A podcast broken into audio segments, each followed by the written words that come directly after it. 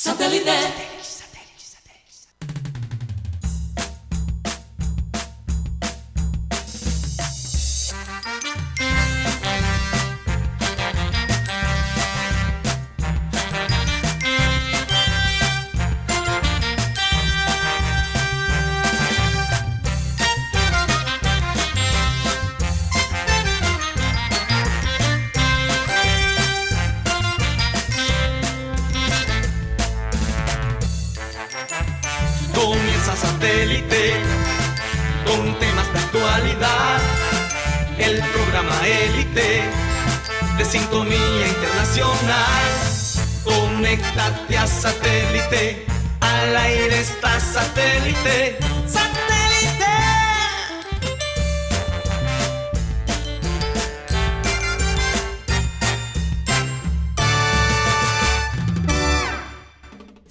Señores, bienvenidos a programa Satélite. Es un verdadero placer estar de vuelta con ustedes después de unos días de descanso, tres días de descanso.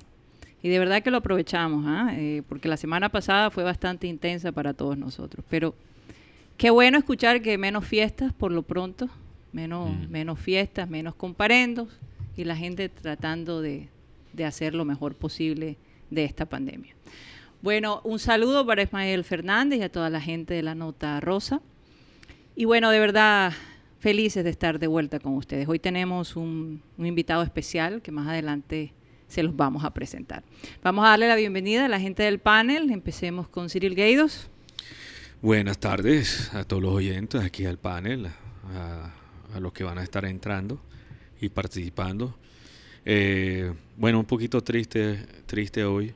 Eh, un hermano, eh, una persona que estaba empezando realmente a formar, con quien estaba empezando a formar una amistad con Alberto Stecker, falleció el sábado, una gran pérdida para la comunidad jarlista y, ah, y un hombre que siempre estaba alegre, siempre con una sonrisa.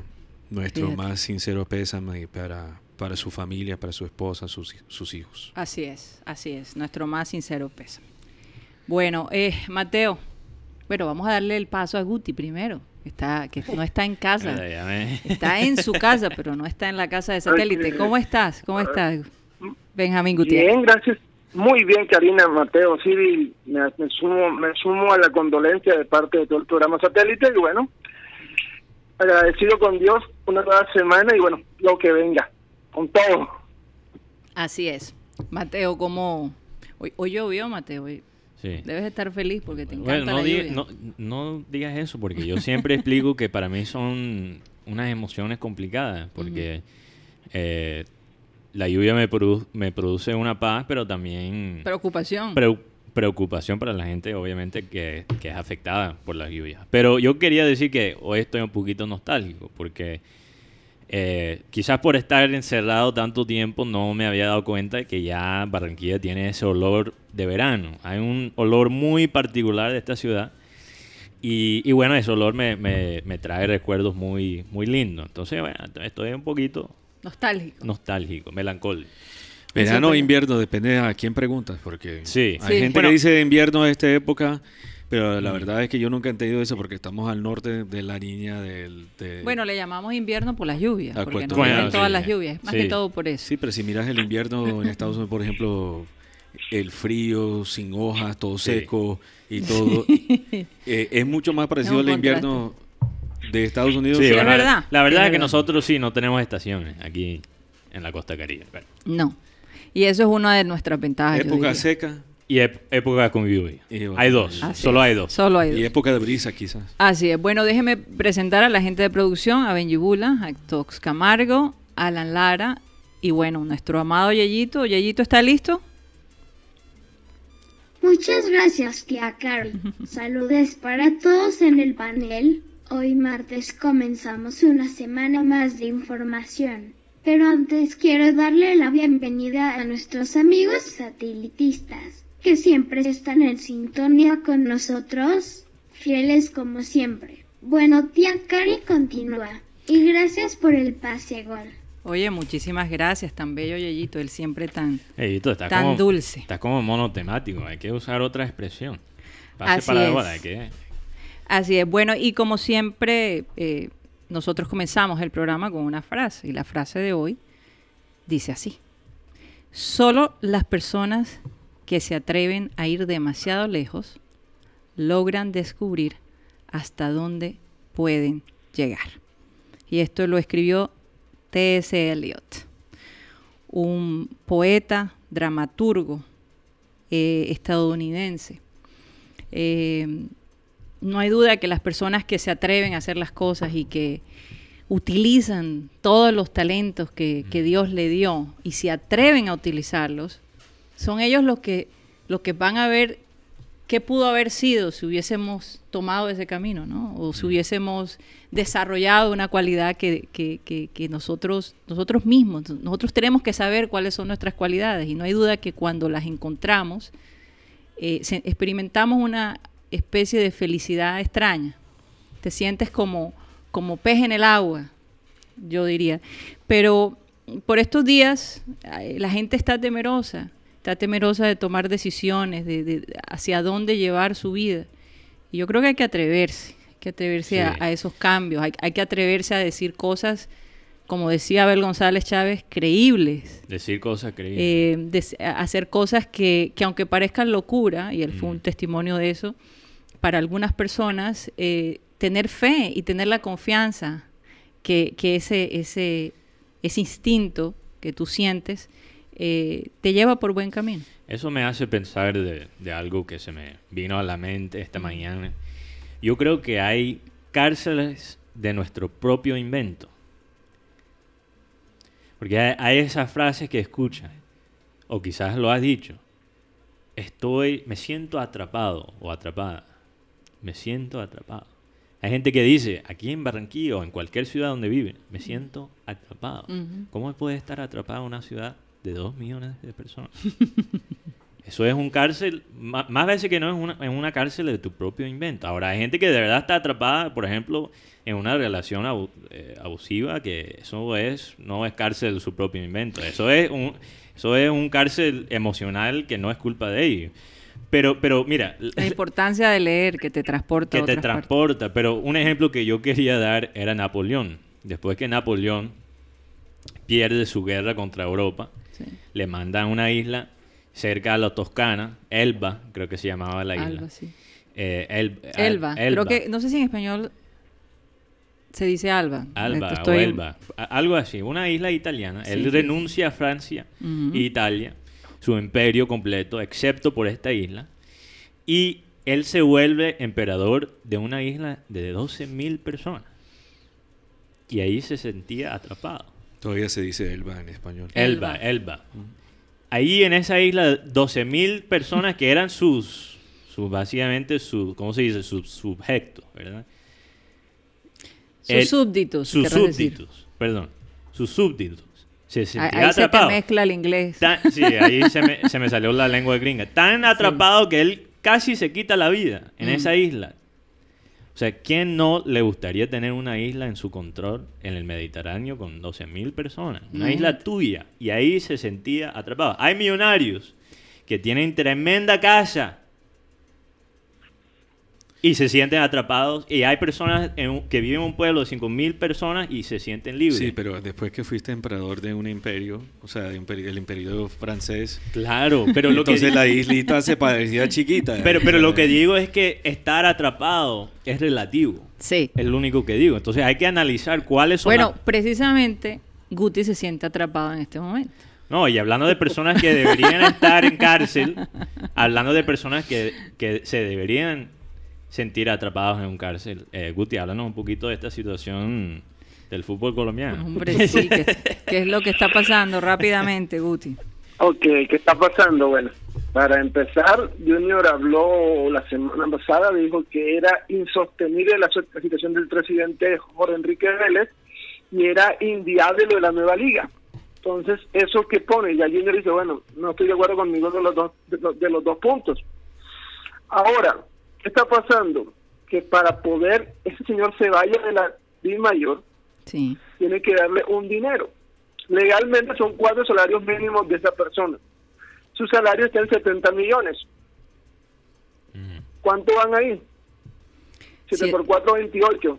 Así es. 280 millones. ¿Qué está pasando con esto? Que el hombre quiere que lo indemnicen por daños y prejuicios a su personalidad. ¿Esto qué es? entonces la, la cuota aumenta a 800 millones de pesos. No puede ser. La- la- los, los dirigentes de la Mayor dicen, como te vamos a dar 300 millones de pesos. Y te vas callado sin decir nada. Porque queremos cerrar para siempre este, este momento capítulo. de la Mayor. ¿Puedes Sí. repetir la frase de hoy de nuevo, Karina? Dice, solo las personas que se atreven a ir demasiado lejos logran descubrir hasta dónde pueden llegar. Fíjate, este señor ya es- supo hasta dónde ya. Eh, ya está llegando a su límite. A su límite. Pero se atrevió. Sí. Y aunque Pero- nosotros lo podemos Pero criticar, acuérdense. se va a ganar su platica. Él, él tiró esa cifra porque seguramente Ah. en el rebajón tenía más o menos una cifra, la cifra real. Si hay algo que puede decir del presidente Jorge Enrique Vélez que no es un atrapado mental. Ah, él, Es un él sí- abogado. él sí va a Él es los abogado. límites. Está Conoce llegando las a leyes, sí, conoce las leyes. Conoce las leyes. Porque él es, sí, lo que te iba a, también iba a decir sobre el tema del, del señor Vélez es que ahora, si se da todo como se parece que se puede dar el 24 de julio, o sea, dentro de tres días, el día de el día de la reunión de Zoom, esperemos que no sean 11 horas, si son 11 horas que, que defina sufriendo, algo. 13 horas sin nada. Vamos a ver si... No, y No, no algo. imaginar. Parece que Ramón Yeltsurún, Mm. presidente de la, de la Federación Colombiana de Fútbol, quedaría como presidente de los, de los dos entes. Y hablando un poco de temas de federación, no fue un fin de semana muy bueno para, para la Conmebol, porque murió el presidente de la Federación de Bolivia, el COVID-19, Wow, eso. y el, presi- y el presidente de la Federación Venezolana de Fútbol fue capturado por mal- malas inversiones y cosas así. Oye, así que la situación está ahí. Pero eso quiebra la teoría de Mateo, porque Mateo decía que Vélez estaba dándole largo para ver si le quitaba el puesto a...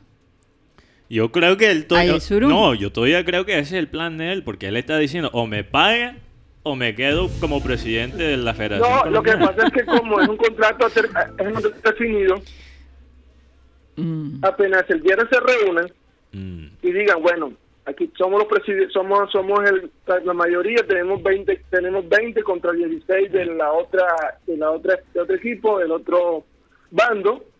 Damos por terminado unilateralmente el contrato del señor Vélez Mm. y, y le damos una indemnización.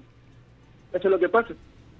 Pero hasta hoy no han llegado a un acuerdo todavía. Pero me gustó lo que dijo Pimentel, que es el presidente del Chico. Bueno, que también tiene su robo de paja, pero bueno, me gustó lo que dijo fue sobre el tema de qué hacen los presidentes en un garaje hablando con Vélez. ¿Por qué no arreglan entre abogados y ya?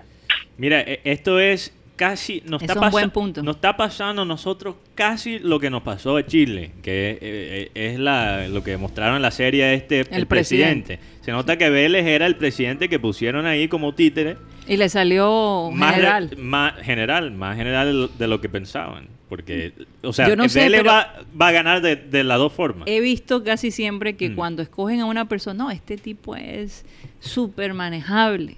Vamos a ponerlo ahí.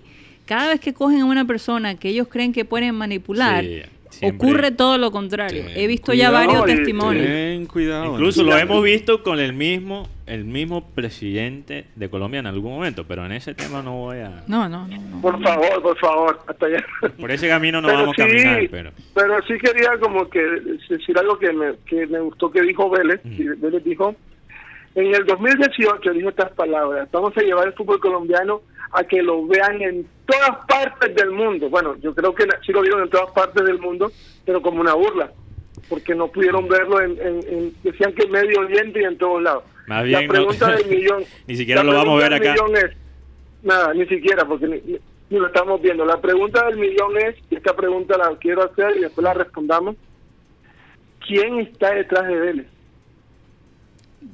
Y si esa persona está detrás de Vélez también está sufriendo, porque ayer, perdón, el sábado hubo una denuncia contra el contra el, la Junta Directiva de la América, del presidente de Jaguares hablando de compra de árbitros y compra de partidos. Oye, yo- ya, yo- ya- ya veremos, porque yo- esta historia se va a ir desarrollando. Yo, yo la dejo ahí. Guti, Déjala ahí, Guti. Solo voy a decir una cosa más porque yo sé que Cyril tiene una nota Muy la- importante, muy sí. importante. Lo único que voy a decir es que yo nunca he visto un equipo eh, eh, básicamente llegar a la primera división después, después de estar en la segunda y tener tanto poder. o River, bueno, quizás es, es- Sí, ¿verdad? por lo menos aquí en Colombia. Nunca he visto esa. La dejo ahí. Pero ¿cuántos años tiene América en, el, en la primera división desde que regresó? eh, Este, tres años. Tres años apenas. ¿Y cómo tiene tanto poder? Bueno, eso otro tema La para... dejo ahí. Vamos Sí, a dejarla ahí. Cyril Gaidos tiene una información muy interesante a propósito de esto que están diciendo de la nueva vacuna que se pudiera tener lista en los próximos meses. Pero la gente está un poquito confundida y él se ha estado informando, aparte que trabajó con una de las empresas que está desarrollando Dos de las- dos de las empresas que están desarrollando esta, este- esta vacuna y conoce muy bien los procedimientos. Adelante, Cyril. Bueno, eh, gracias Karina. Sí, es que yo estaba monitoreando bastante las redes sociales en este fin de semana de puente, 20 de julio, y hubo mucha conversación porque empezaron a, dar la noticia que va avanzando muy bien las pruebas. Primero hubo un anuncio del grupo de la Universidad de Oxford que está aliado con AstraZeneca y también el grupo después Moderna, que fue uno de mis clientes. Eh, y después otra vez otro anuncio de Ox- Oxford. Entonces había como un poquito una competencia de anuncios entre las dos empresas. Y, y eso es eh, porque cada uno está tratando de mostrar que van ¿Quién en buen la camino, solución? ¿verdad? Y, y- y ambos están, ambas empresas están entrando en la última etapa de pruebas, igual como los chinos. Y los chinos acaban de mandar un- un- una dosis bastante grande acá también a Latinoamérica, a Brasil, ah, de su vacuna también. Entonces la gente dice, bueno, y escuchan, ya se ha comprado las vacunas. Entonces dicen, ya eso es un hecho, que va a haber la vacuna en septiembre. Y yo digo, bueno, lo que pasa es que esta primera etapa es, eh, eh, estas son noticias muy alentadoras, porque las dos cosas que han comprobado es que hay una reacción anticuerpo donde el sistema inmunológico reacciona con la vacuna y que la vacuna es segura. Eso es en esta última prueba lo que Porque ellos ya lo han ver. hecho directamente Pero lo que con pasa es que muchas medicinas, vacunas llegan a esta última etapa de pruebas y después fallan. Porque ahora no solamente es que la vacuna es segura, pero qué cuán efectiva es la vacuna. O sea, la reacción que está causando en el cuerpo será suficiente realmente para proteger la mayoría de las personas. ¿Sí ves? Ese es el gran interrogante. Y ese es el gran interrogante en este momento. Entonces van en buen camino. Pero lo que pasa es que Estados Unidos, Gran Bretaña y los países que pueden en este momento están compra- comprando desde ahora dosis de diferentes vacunas de estas que van en buen camino, ¿verdad? Y a un acuerdo, porque si tratan de llegar a acuerdo después de la prueba, entonces es más difícil y después uno tiene que esperar seis meses, ocho meses, hasta un año para, para manufacturarlo. Entonces en este momento ya están fabricando la vacuna con la esperanza del resultado, de buen resultado en esta última etapa de pruebas. Pero eso no significa que la vacuna es ya un hecho. ¿Sí ves? Porque hay que, se- hay que los seguirle la tres pista. pueden fallar. Sí. Y los demás que están en proceso todo Esperemos fallar. que no, espere- oremos que no. De Exacto. verdad que. Sí, de como nos que- dijo eh, Entonces, Jorge Luis de la Torre, eso es un proceso. Aunque tengan la vacuna, eso va a demorarse. Eso va a Exacto. demorar, por lo menos hasta el próximo. Lo, lo bueno, lo bueno para nosotros en la Latinoamérica, porque la gente dice, bueno, ¿cuándo va, digamos, todo sale bien, cuándo es que vamos a recibir la vacuna aquí? La cosa es, como los casos en Europa, en Gran Bretaña, se han disminuido bastante, ¿verdad? Ellos necesitan Latinoamérica para hacer las últimas pruebas estas, porque aquí están los casos. Sí, aquí están los casos. Bueno, vamos eh, a dejarlo allí a un Claro. breve corte comercial y ya regresamos y cuando regresemos vamos a tener a nuestro invitado con nosotros. Muchas gracias. Continuamos con programa satélite y recordarles que estamos transmitiendo desde Sistema Cardenal 1010 AM. Hoy, por cierto, es el Día Mundial del Perro y vamos a hablar más adelante sobre nuestras amadas mascotas. No se me ha olvidado. Estamos hablando de animales, mascotas, ¿verdad? Sí, sí, por favor. Quería aclarar. Está fuerte, suave, Mateo. suave, suave, Mateo, bueno, ya nuestro invitado está con nosotros y le vamos a dar la bienvenida. Él es barranquillero, fue presidente de Promigas por espacio de unos 26 años in- de una manera ininterrumpida, no es cualquier cosa. Él junto a un grupo de personas, como siempre lo dice, porque no, quiere tomar crédito a, todo el desarrollo eh, que se hizo en esta empresa, como lo es Promigas, lograron que, que de una empresa pequeña se convirtiera en una de las empresas más grandes de Colombia y reconocida en América Latina. Estudió ingeniería en Worcester eh, Polytechnic Institute en Massachusetts y su formación ejecutiva en eh, MIT, que es eh, Massachusetts Information Technology Institute of Technology. Institute, of Technology, Dios mío. en Wharton University, bueno, Wharton es parte de la Universidad. the Wharton School of Business. Of Business es parte de la Universidad de Pensilvania la Universidad de los Andes y London School of Economics. Hace tres años dejó la empresa de Promigas para dedicarse a su familia y continuar estudiando, que es lo que más le apasiona, lo ha dicho por todos lados. Y estando en su presidencia eh, en Promigas, ayudó a más, o, la, fundación de Promigas ayudó a más de un millón de niños a estudiar. Así que mm. no es cualquier cosa. Ya pueden ver hacia dónde va el interés de este personaje. Él se llama Antonio Celia y está con nosotros aquí en programa satélite. Antonio, ¿cómo está? Bienvenido. Hola, hola Karina, qué, gusto, qué gusto oírte y muchas gracias por la invitación. Me complace muchísimo volver a, satélite a conversar con ustedes. Te agradezco mucho la, invitación. No, el placer es de nosotros. Sé que eh, la relación que tenía con, con Abel González era bastante estrecha eh, y de muchos años. ¿Qué era lo que a ustedes les unía? Tú sabes que, que yo estaba ahora que me llamaste, y estaba eh, tratando de recordar cuándo conocí yo a ver y la verdad es que no alcanzo a precisar exactamente cuándo fue. Eh, en todo caso, yo creo que nuestro encuentro primero fue hace muchos años y yo encontraba en Abel eh, una persona que tenía una característica que a mí me llamaba la atención.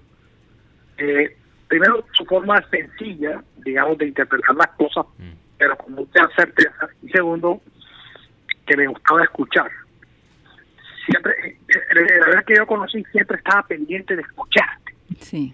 Y eso primero, digamos, primero le da obviamente el, tono de periodista, de luego que siempre lo tuvo, sí. pero es un ejercicio que va más allá de mi opinión y es ponerse en el lugar de otro.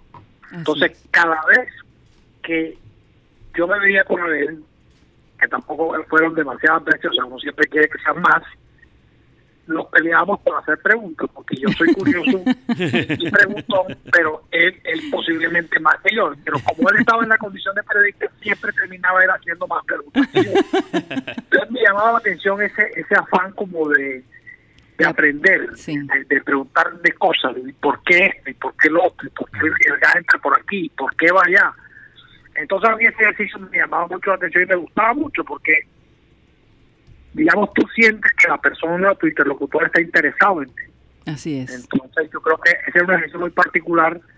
Eh, y bueno, lo, lo, otro es que claramente, digamos, la esencia de Abel González eh, era una esencia muy caribe eh, muy con las características de, de, los seres de esta de esta parte del país que como digo yo no, no es que seamos mejores ni somos simplemente distintos y tenemos unas características propias que nos interpretamos en nuestras propias realidades y las compartimos así es así es. Y bueno eh, ya han pasado tres años desde que usted se retiró de Promigas.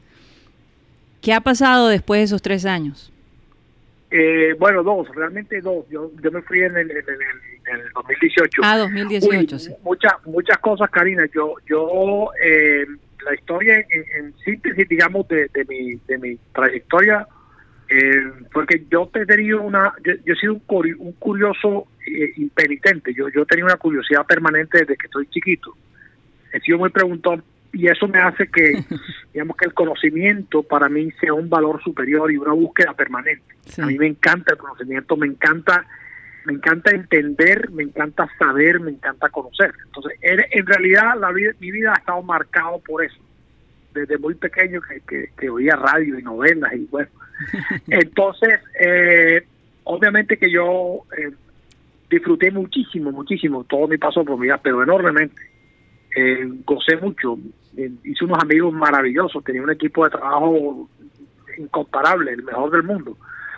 Pero siempre tenía claro que a mi jubilación, que venía a los 62 años, me iba a dedicar a estudiar y a compartir algunas experiencias. Entonces estaba buscando, eso lo venía buscando hace, lo tenía claro desde un principio. Te diría que como a los 45 o 50 años lo tenía claro. Eh, un ejemplo que tuve, porque fue una persona muy cercana a mí, fue Nicanor Restrepo, con quien yo hablé mucho y compartí muchos eh, espacios en la vida y él también tenía eso como meta.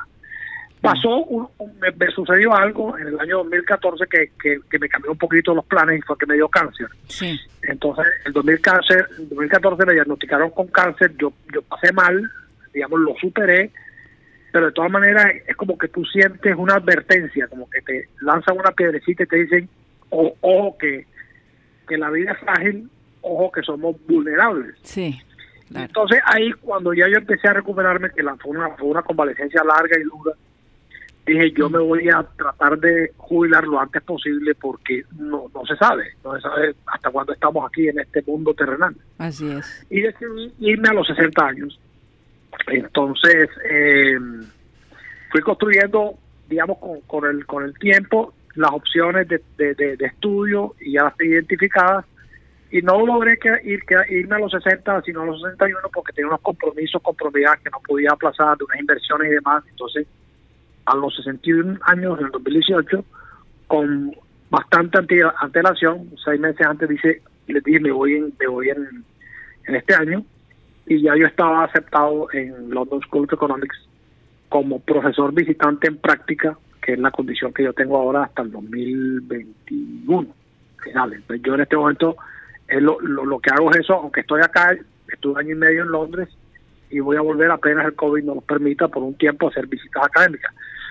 Entonces, ha sido una experiencia, Karina, yo te digo, absolutamente maravillosa. Yo disfruto enormemente eh, leyendo y escribiendo y estudiando, oyendo, leyendo, discutiendo, y, los horizontes de conocimiento se amplían, pero nunca terminan. Entre más sabes, menos sabes. Entre más eh, información hay, más quieres aprender.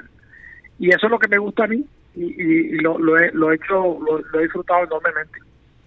Bueno, ahora que menciona lo de la lectura, y, me perdonan aquí mis panelistas que me he acaparado a, nuestro invitado, pero tengo que hacerle esta, esta pregunta porque Mario Mendoza, un periodista, escritor, estuve viendo una entrevista de él, cuando le preguntaban qué pensaba de la gente que no tenía un libro en la casa, dijo lo siguiente, el que no lee vive una vida llamada suya y estar atrapado en sí mismo es de una enorme pobreza.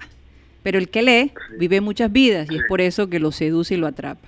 ¿Será que nos hace falta más lectura en nuestro país? Yo me, están haciendo unas preguntas que quisiera responderte de una forma corta, pero la emoción y la información que tengo es tanta que no puedo dejar de decirte. La respuesta es absolutamente sí. Mm. La respuesta es absolutamente sí. La lectura es lo que tú quieras, te acompaña, te divierte, te entretiene, aprendes yo soy, eh, bueno, lector empedernido, pero también bibliófilo, porque yo compro libros y, con un argumento, y es que aunque algunos yo sé que no voy a leer, Karina, sé que no los voy a leer. la, digamos, la, la, noción matemática del cuento es muy positiva, porque si los compro, la probabilidad de que lo lea es un poco mayor que si no lo compro. claro, Entonces, ese es el silogismo que acompaña mis decisiones y estoy lleno de libros por todas partes. Pero una cosa más importante, justamente estos días he estado revisando las pruebas de lectura de la costa caribe colombiana. Mm. Y no te lo puedes imaginar el rezago tan enorme, pero tan enorme que tenemos. Yo estoy trabajando esta cifra con el Observatorio de Educación de la Universidad del Norte, que es extraordinario. Y quiero poner mucho énfasis en que la gente aprenda a leer. Yo no digo que sea por culpa de los tablets, pero a veces pensamos que los tablets son una un atajo y se nos olvida enseñar a leer porque el niño ya tiene tablet.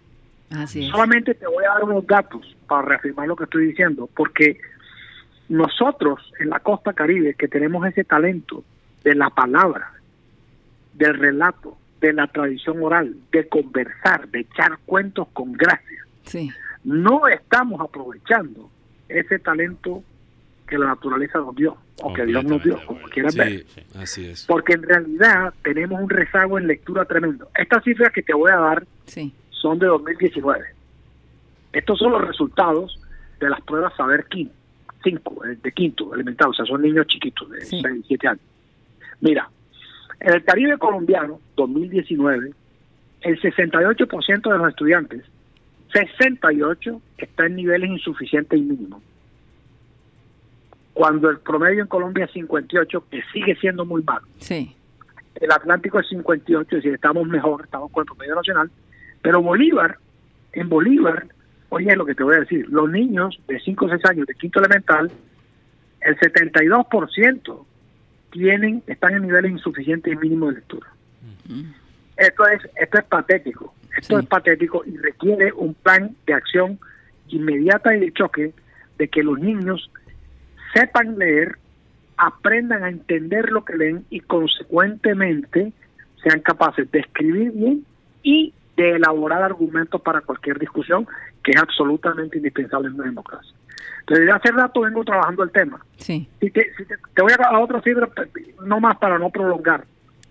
Sí, Solamente, esto es lo que te digo en colegios. Ahora, la diferencia entre colegios privados y colegios públicos también es lamentable.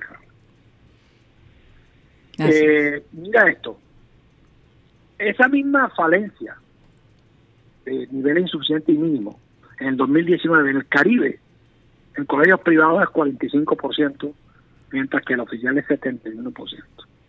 Es decir, para concluir por ahora, tenemos un rezago enorme en lectura en Colombia y la costa está aún más rezagada dentro del promedio nacional en leer y comprender textos sencillos pero además, esa situación es particularmente grave en colegios públicos.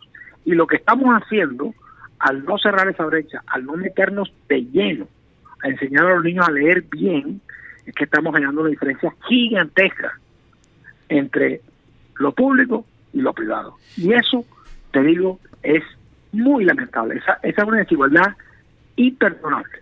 Entonces, como ves, Mateo está ahí eh, de prevenido en el, en el cajón de bateo, pero he estado mirando el tema porque esto no vale mucho, ojo, esto no vale mucho, esto es cuestión de proponerse y ponerse metas ambiciosas y decir, en tal año vamos a estar en este nivel. Y esa es una de las apuestas que yo ahora estoy haciendo porque tengo tiempo y me encanta el tema.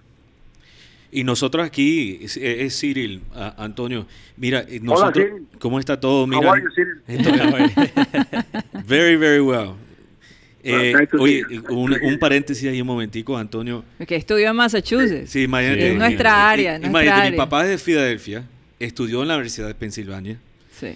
Y también anduvimos mucho en, en Massachusetts. Por eso soy de la Media Roja y no los Yankees. Exactamente. Pero allá había un museo muy interesante en Worcester, que era el Museo de la Armería. No sé si alguna vez fuiste. No, no me acuerdo. Eh, yo, imagínate, yo estuve en Worcester hasta el 81. No sé si eso es después, Juan.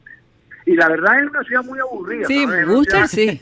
Sí, sí, sí. Es, que no había, no, había mucho en una escuela de ingeniería, mayoritariamente de hombres, o aquí o estudia o estudia, el invierno era durísimo, a pesar de que una, no tenía mucha entretención, porque Massachusetts es un estado más bien conservador, a pesar de ser muy demócrata y muy liberal, pero es muy conservador. La fiesta va hasta las de la mañana y tal y cual. Pero Worcester, además, siendo la segunda ciudad de Massachusetts, es una ciudad que no te ofrecía gran cosa. Entonces, teníamos un grupo de amigos que eh, estudiábamos duro, no había de otra. Sí, así es. Pero bueno, tenían a Boston y a Cambridge bastante, bastante cerca. Sí, teníamos ahí, sí, teníamos, íbamos, con frecuencia, íbamos con frecuencia y a Fenway Park iba bastante cada vez que podía. Qué maravilla. claro. A mí me tocó ver a Ignato Ramírez contra Boston. Oh.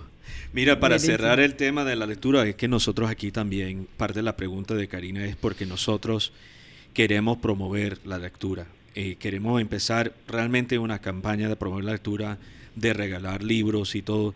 Y yo estaba leyendo una opinión el otro día de Melo Escobar, escritora, obviamente colombiana, y, y, dice, sueño con una sociedad que vaya al teatro no solo cuando llega el Festival Iberoamericano, que además de las películas de Dago García, muchas otras propuestas estéticas y temáticas sean exitosas en taquilla, que vivir del arte y la literatura sean una alternativa. Nadie nunca se ha muerto por no leer, no ir a galerías de arte, al teatro o a conciertos, o sí. Buenísimo, no, yo, buenísima. Yo leo a Melba y leí una novela de ella que me, escribe muy bien y yo creo que eso es. O sea, nosotros, fíjate que nosotros hemos estado haciendo esa apuesta desde hace mucho rato en Barranquilla y gran parte de los eventos que, que hoy tuve en Barranquilla se consolidaron a lo largo del tiempo por un grupo de empresarios y dirigentes que en ese momento estábamos muy metidos en los temas de ciudad. Ya estamos un poco más, ya estamos retirados, digamos, pero todo esto que tú miras, eh, eh, el Carnaval de las Artes, eh, Sabor Barranquilla, Barranquilla, el, Festival de Cine Audiovisual, el, Festival de Poesía que, organiza Miguel Iriarte. O sea, nosotros hemos estado vinculados a eso porque la apuesta nuestra, a partir de la vicepresidencia de Gustavo Bell, digamos, que tuvo injerencia en estos temas de arte y cultura, fue esa. Y yo creo que ese es el camino. Ahora, mira, hay otra cosa interesante eh, eh, a todos los del panel y es que hay, hay muchos estudios que correlacionan positivamente el número de libros en una casa con el nivel de aprendizaje de los chicos. Es decir, hay una correlación directa. Si no hay libros en la casa, el aprendizaje de los chicos va a ser mucho menor.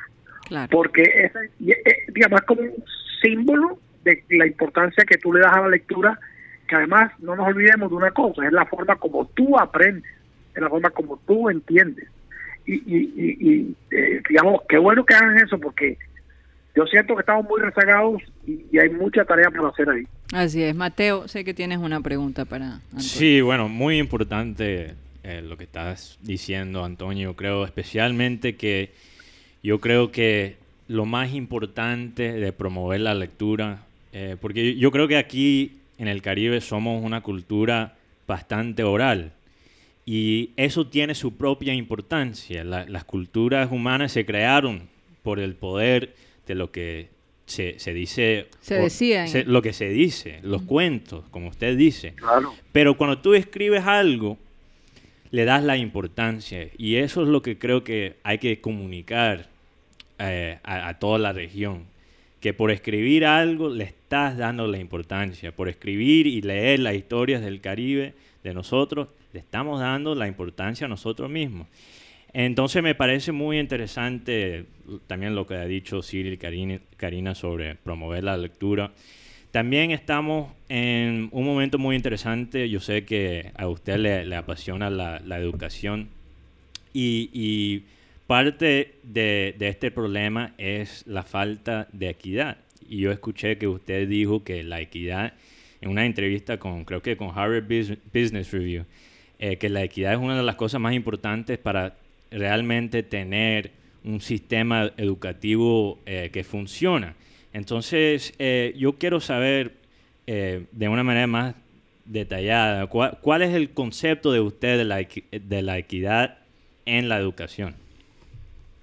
Bueno, Mateo, digamos, hay una, digamos, lo, lo, central de esa, de esa afirmación es que, digamos, eh, hemos estado muy preocupados en los últimos tiempos y con razón de las desigualdades, ¿verdad? Sí. las desigualdades que genera la economía de mercado, que son, yo creo que inevitables, pero pueden ser corregibles y, digamos que no lo hemos hecho también en el caso de Colombia. Pero lo, lo más... Entonces tú nunca vas a lograr una verdadera igualdad porque eso no existe, eh, no, es, no es ni siquiera realizable, una igualdad en todo sentido, entre otras cosas porque tienes que empezar a decir qué significa igualdad, igualdad en qué, somos iguales en algunas cosas, pero en otras no. Somos diversos en unas cosas y en otras no. Pero a lo que me refiero yo, que sería lo más, más potente sin duda, es que todos los niños y niñas de Colombia, todos, sin excepción, tengan acceso a educación de calidad. Y estamos muy lejos de lograr eso. Mm. ¿Hemos avanzado? Sí, hemos avanzado. Empezando por la cobertura. Hace 20 años la cobertura, no sé, llegaba al 70, 75%. Es decir, había 25% de niños fuera del sistema escolar lo cual es gravísimo, porque esa, esa brecha, esa diferencia frente, a, la, a los otros no la vas a cerrar nunca. Entonces, para mí, en realidad es eso, o sea, la noción más potente de equidad y a la vez la noción más desapacible de la injusticia es que no tengan las niñas y niños toda la oportunidad de tener educación de calidad. Educación de calidad definida como tú quieras, educación de calidad para pero para una cosa, no es, no es para ser competitivo en el mundo de los negocios, no, ya tú verás si lo quieres o no, es simplemente para darte la libertad de hacer lo que Mateo y Cyril valoran, que es distinto.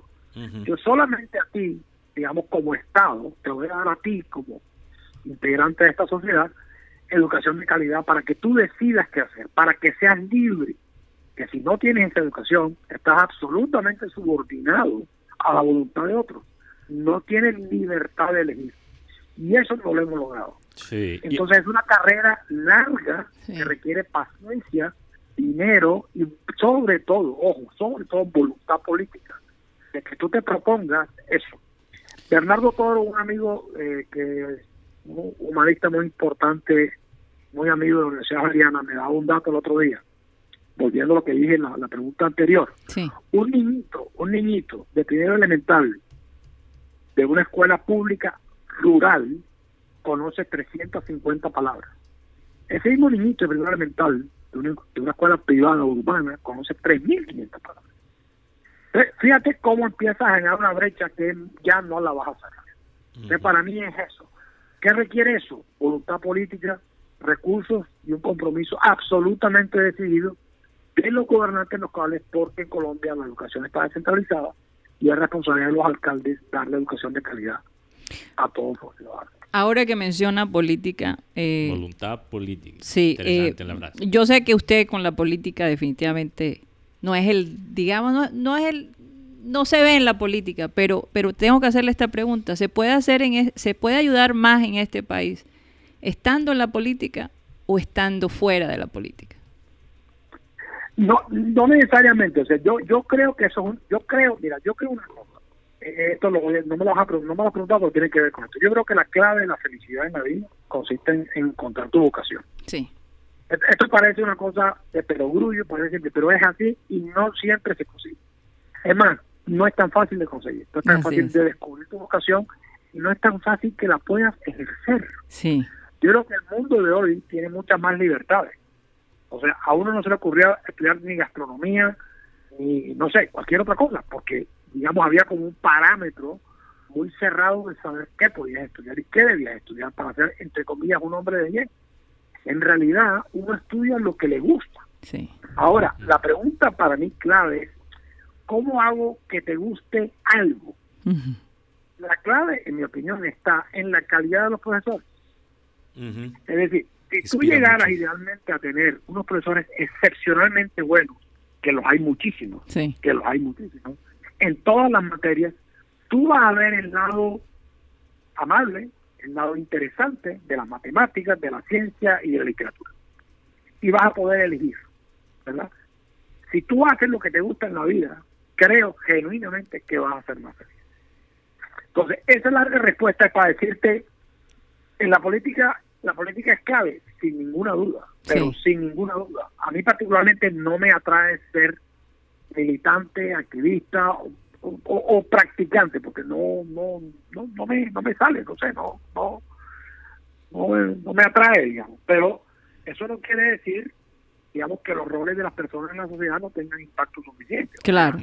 Desde la posición que, en la medida en que tú tengas una noción de la sociedad, una noción del bien común, tú creo que aportas, ustedes con su programa de radio, eh, estás aportando, difundiendo ideas correctas, dando debates correctos, siendo decente, siendo respetuoso, eh, investigando, oyendo, estás generando un impacto en la sociedad eh, obviamente que todos queremos que la, mala política desaparezca, porque sí ha hecho muchos años, la mala política es muy dañina. Sí, definitivamente. Hay algo que, que hablábamos acá y que Abel González siempre eh, habló de este tema y era de la digitalización de, de, distintas industrias y entre esas la, la educación. ¿Será que la digitalización de la educación podrá tener la gente podrá tener más acceso a la educación si se, si se amplía ese aspecto? Karina, yo te voy a decir una cosa. Yo en realidad, tú sabes que yo yo estoy, yo en esa materia estoy atrasado y me sorprendía siempre el nivel de avance que tenía Abel González en esa página. Honestamente te digo, yo no, yo no, no sé en qué momento ese tipo de por la lectura. Sí, autodidacto.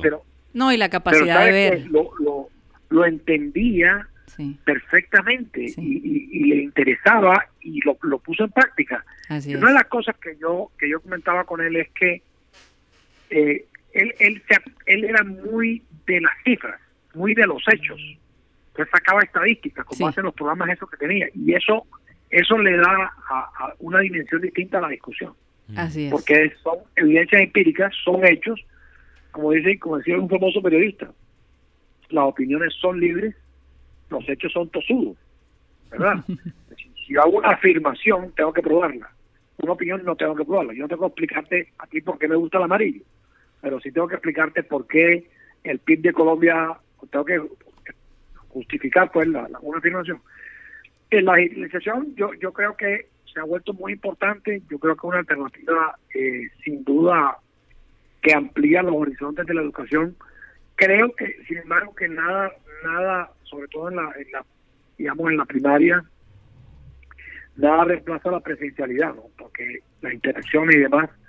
Pero sí creo que esta, esta digitalización te permite llegar a una cantidad de, de, espacio y de gente que antes no, no, no podía. No, eh, y es importante porque algo que está pasando aquí en Barranquilla es que se está entregando eh, los textos a los estudiantes mismos. O sea, los estudiantes van a finalmente eh, tener los libros que se usan para los cursos en su casa, que como hablábamos, eh, es importante tener ese, contacto, ese físico. contacto físico siempre, no solo cuando están en la escuela. yo creo que se entregaron más de 120 mil textos a, estudiantes aquí en Barranquilla y ahora mismo hay eh, como 70 mil estudiantes que están haciendo eh, colegio por WhatsApp y, por otro, otras plataformas digitales. Entonces yo creo que yo creo que hay no hay duda que hay un beneficio de, estar en persona y, y, tener ese contacto físico con el profesor. Sí. Pero, pero yo creo que también estamos viendo que para la parte de la equidad, la quizás la clave es la educación digital, porque llega a más personas. Es que hace mucho rato. Sí, no, yo, yo, yo, creo eso. Lo que, digamos, lo que se ha visto aquí es que hay una... E, es cierto, yo estoy de acuerdo con esta afirmación, pero hay casos en que zonas muy aisladas no tienen la misma oportunidad que ciudades conectadas. Entonces ahí hay un problema que hay que ver cómo se resuelve. En la época cuando se empezó a masificar la educación en Colombia, se usaba el radio. Y el radio en los 60 y 70 fue muy exitoso. O correspondencia también. O por correspondencia, claro. Así es. No, pero, pero yo, la verdad es que yo creo que esa, esos pueblos, ciudades que son más, más aisladas, yo creo que deberían, el enfoque en digitalizar esas ciudades sería yo creo que todavía más importante en un mundo ideal. Eh, porque es una manera de dar de equidad, la misma equidad que estaba hablando ahorita. Porque, porque yo creo que eh, la parte digital puede desemparejar todavía más o puede nivelar, nivelar. más. Pero, pero depende de la voluntad, como dijo Antonio. La voluntad, política. pero, tú sabes que una cosa que lo que no podemos olvidar y que yo creo que a veces se tiende a hacer es olvidar, es acordarnos que hay que enseñar a leer. Mm. Tenga o no tenga una tablet, los impactos de eso no son tan grandes si no enseñan a leer. Es donde yo creo que hemos avanzado demasiado poco y tenemos la obligación de ser más ambiciosos. Mira, yo el otro día de casualidad me tropecé con un viejo amigo de colegio que ya jubilado como yo le pregunté qué estás haciendo. Y me dijo, estoy haciendo una cosa maravillosa. Estoy acompañando a una fundación en enseñar a leer niños. Me mandó unas experiencias que ha tenido de una fundación que las puedo mencionar aquí, pues no. Sí, tranquilo. Círculo Abierto, Círculo Abierto que no sabía, es una persona que yo conozco, pero está haciendo un trabajo en enseñar a leer a colegios del departamento y de la ciudad maravilloso. O sea que hay, sí hay gente comprometida con esto, pero yo creo que necesita mucha más dimensión de que la educación sea lo más importante porque, como decía Ciro, lo Mateo no sé, es que es lo único que nos permite, digamos, tener igualdad de oportunidades y es la noción de que el Estado tiene que entregar bienes públicos de calidad para que la gente tenga, insisto, la libertad de hacer lo que lo que lo que valora que tan distinto como distintas somos las personas. Es, que, es que solo el solo acto de leer a una persona, no importa la edad, pero sobre todo los niños, ya crea, estimula, estimula la mente, y venderle la idea, venderle la idea a los niños que mm. esa puede ser una fuente, una llave para lograr lo que ellos quieren. Yo voy a hacer, hacer una, digamos, un puente a otro tema de la educación, porque creo que la educación todavía tiene mucho que ver con esto. Una de las cosas, Antonio, que yo personalmente viví al pasar mi empresa de Estados Unidos para acá, para Colombia, cuando escucho a la gente hablar de, aumentar la exportación de servicios, o como dicen aquí, Business Process Offshoring or Outsourcing, eh, BPO, que es el término que usan de inglés, pero es la exportación de servicios. Casi todo el mundo piensa en un call center. Pero hay tantos otros procesos, como lo sabemos nosotros, ¿verdad? Tantos otros eh, em, eh, eh, procesos de una empresa que se puede traer acá y hacer y suplir a Estados Unidos, a Europa, a Asia, desde acá de Colombia. Pero parte, los, los dos retos más difíciles que yo tuve a tratar de pasar la empresa para acá es, número uno, que los bancos, sobre todo, y, también la política de la mecánica de establecer un negocio, entienda lo que es el modelo realmente de exportación de servicios. Y número dos, el nivel de inglés.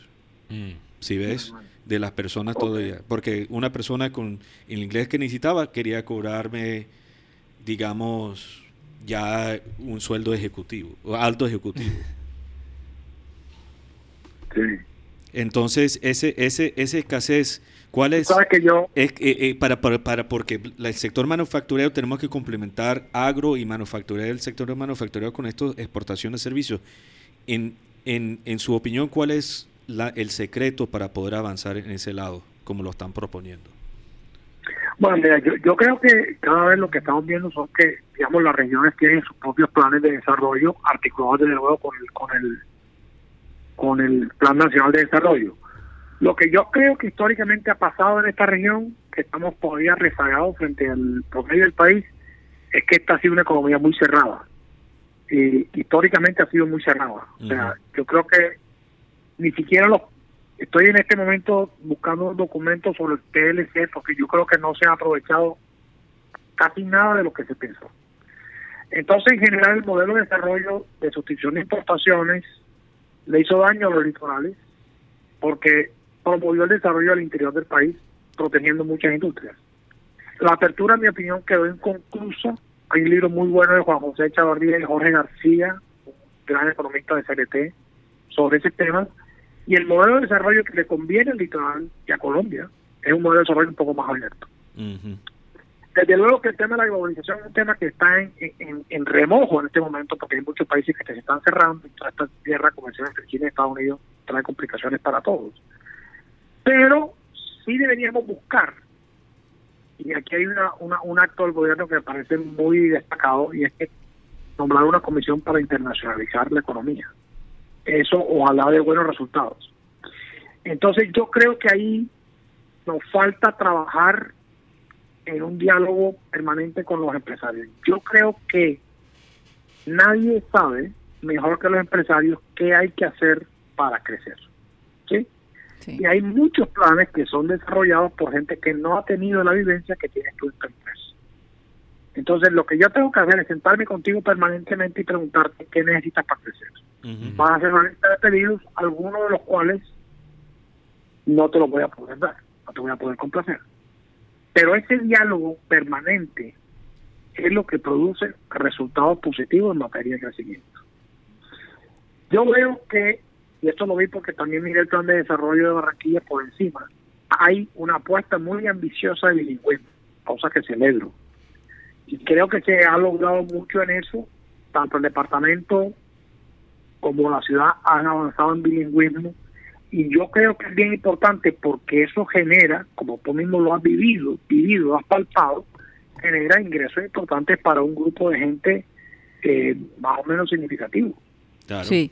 Antonio, no te vayas, por favor. Vamos a despedirnos de la gente de Sistema Cardenal, pero esto continúa de manera digital. Danos un segundito mientras hacemos la transición Y simplemente, Mateo, ¿dónde nos pueden seguir para seguir escuchando nuestra, nuestra charla? Bueno, seguimos por Abel González Satélite en Facebook, nuestro canal de YouTube, programa Satélite, también a través de la aplicación de radio digital TuneIn como Radio Caribe Sano y también la grabación de este programa va a salir completo, la parte radial y digital en la, en la aplicación de música y podcast Spotify. Rápidamente también un saludo a José Ayala que manda un saludo a Eduardo, Santi y Alfonso y también un oyente que siempre está sintonizado con nosotros, Edgar Escudero. Un saludo para esos dos oyentes. Tenemos muchos otros temas con Antonio, cine, fútbol. Hay, muchas cosas que hablar. Bueno, nos vamos del sistema cardenal, pero recuerden que seguimos digital. Muchísimas gracias.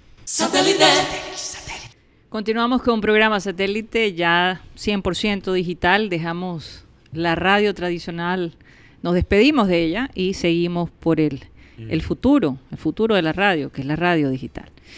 Bueno, eh, continuamos con Antonio Celia. Hay una pregunta que, había querido verle, que, que, quería hacerle, que he querido hacerle, y es, ¿en algún momento en su vida usted pensó ser futbolista, pero decidió irse más bien hacia los estudios versus el deporte. ¿Qué ha pasado con su fútbol? no, yo, yo no era muy bueno, ¿sabes? Yo, pienso siempre que es mejor de lo que realmente es. O sea, yo digo que me hubiera gustado jugar el Junior con el pibe. Pero no, yo no. Sí, el pibe es muy amigo suyo, tengo entendido. Somos muy buenos amigos, somos muy buenos amigos, nos queremos mucho. Yo aprecio mucho a Carlos, Carlos líder fantástico. Sí. Eh, Además, fíjate, fue de los primeros programas que hicimos con Abel, y planeamiento saqueo con el pibe y... Sí, recuerdo. pero pasamos, muy, muy rico. No, yo fútbol, me hubiera gustado jugar más, me encantan, los sigo, soy juniorista, eh, pero no, no, yo juego golf, juego básquet, pero en golf me destaqué bastante, yo le, digamos, me lo tomé en serio, pero me hubiera gustado jugar fútbol mucho mejor de lo que lo hice. Pues solamente a nivel de colegio y trapo como todos los pelados de Barranquilla de la época. Bueno, entiendo, por eso siempre dice que es importante seguir la vocación. Se dio cuenta que, aunque le gustaba el fútbol, no era su vocación. Eh, o sea, ah, ah, bueno, yo creo que es importante que me diga eso, porque es que es una mezcla de talento y vocación. Fíjate tú, yo puedo tener vocación de futbolista, pero si no tengo talento, no va. Exacto. ¿Entiendes? Eso es verdad. Hay veces que hay veces que tú el talento lo suples a punta de disciplina y esfuerzo. Y yo creo que eso es otro mensaje importante que yo quiero dejar. Disciplina, disciplina, disciplina, disciplina, disciplina. Eh, a veces yo he visto, mira, yo he visto cantidades de talentos, ¿verdad? Desperdiciados por falta de juicio, por falta de disciplina. Entonces, alguien dijo por ahí, el, el éxito es eh, transpiración 90%, inspiración, algo así. Yo creo que por ahí va la cosa. Yo creo que este tema de la disciplina eh, es fundamental. Y, en el Caribe que hay tanto talento, la clave, la clave es mezclar el talento con la disciplina, entendiendo, digamos, que cada cual tiene la libertad de hacer lo que requiera. No, y el pibe es ejemplo de eso, porque él mismo dice, yo ni siquiera soy el más talentoso de mi familia, pero fue el más, fui el, más, disciplinado. el más disciplinado y el más constante. La consistencia en muchos casos es todavía más importante que el mismo talento, porque eh, yo, creo, yo creo que a veces el talento, dependiendo en, qué vocación, se puede suplementar con apoyar, digamos, con el trabajo, la disciplina. Claro, así es. Eh, eh, Antonio, yo sé que, que, es muy aficionado de, cine, ¿no? Y, uh, y ahora ¿Cómo, ¿Cómo ha hecho en esta época? Cuál me imagino que ir al cine le ha hecho falta, pero lo ha complementado, cambiado y con, con cine en casa y, eh, qué está viendo en estos días. Yo, digamos, mi vida en Londres durante ese año y medio eh, iba al cine dos veces, hasta dos veces por semana, porque ya tenía tiempo entre clases iba mucho cine. Me gusta mucho, me hace mucha falta el plan de cine en sí, el teatro con la cripeta y todo eso. Sí. Aquí lo, digamos, no tanto, sí veo de vez en cuando, tengo una lista de selección de, películas, sobre todo películas viejas de cine italiano de los 60, eh, de los grandes directores estos de la época, pero no he estado tan, tan atento a ver eh, películas recientes porque cuando yo me sumerjo en un libro es difícil que me saquen de ahí. pero sí, una vez a la semana eh, veo con Patricia, mi esposa, eh, una película una semana la escoge ella y otra semana la escoge Entonces ahí... Eh, acuerdo. Y ahora hay muchas opciones, ¿no? Muchísimas opciones, pero ahora que menciona Italia, porque sé que de familia italiana y además habla italiano, eh, ¿en algún momento ha pensado retirarse eh, a Italia?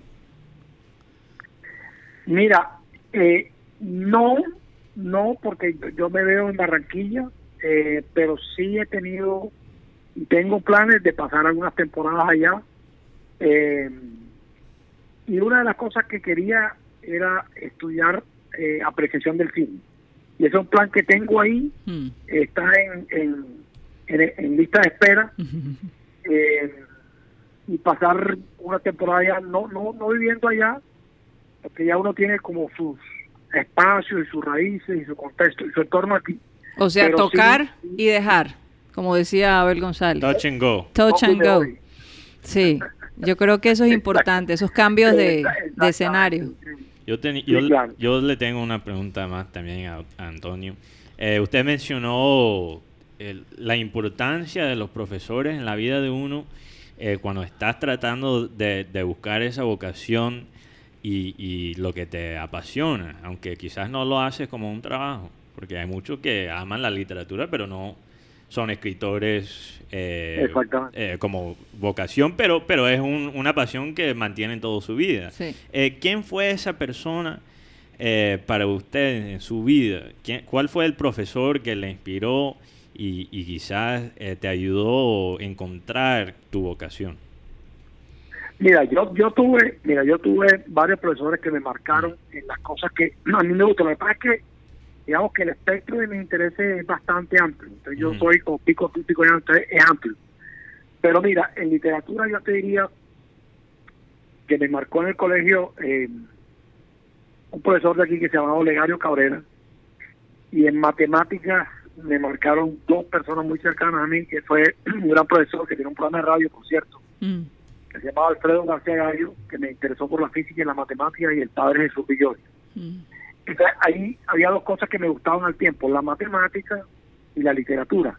Luego, cuando llegué a la universidad que hice- y el ciclo básico de ingeniería, encontré dos tipos formidables, que fueron Antonio Vitorino, con quien tomé varias clases de cultura latina, y Ramón Guillán Vaca Linares, que todavía es gran amigo mío, Profesor que me dio clase de literatura. Entonces yo, llegó un momento, en, en cierta edad, llegó un momento en que yo me gustaba tanto la matemática como la lit- la literatura y terminé teniendo formación de ingeniero, pero todas mis, digamos, mi, mis enseñanzas posteriores o mis aprendizajes posteriores fueron alrededor de las humanidades, Sí. Entre historia, literatura y sociología, que es lo que me, y filosofía, que es lo que me he venido, pues, como aficionado. Yo no soy Sí. no un, un aficionado. Pero tan importante ese balance, tan Sí. importante.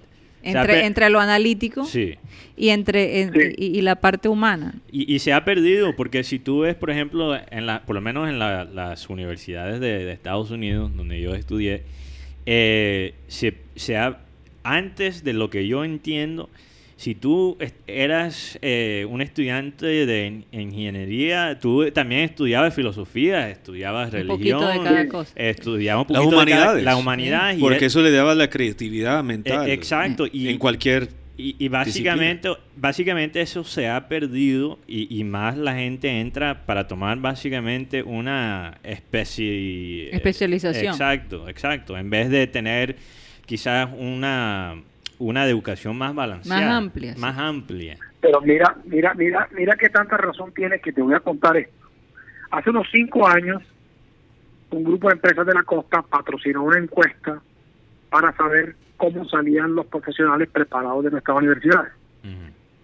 Y en general lo que encontramos fue que tenían muy buen nivel, profesionales, los ingenieros, los economistas, los abogados, pero el 78% de los encuestados contestó que a estos estudiantes les faltaba pensamiento crítico. Sí. Mm, claro. Pensamiento crítico entendido como no tragar entero, Mm. formarte tu propia opinión, ser capaz de defender tus ideas con argumentos, Mm. pero sobre todo no tragar entero, ¿verdad?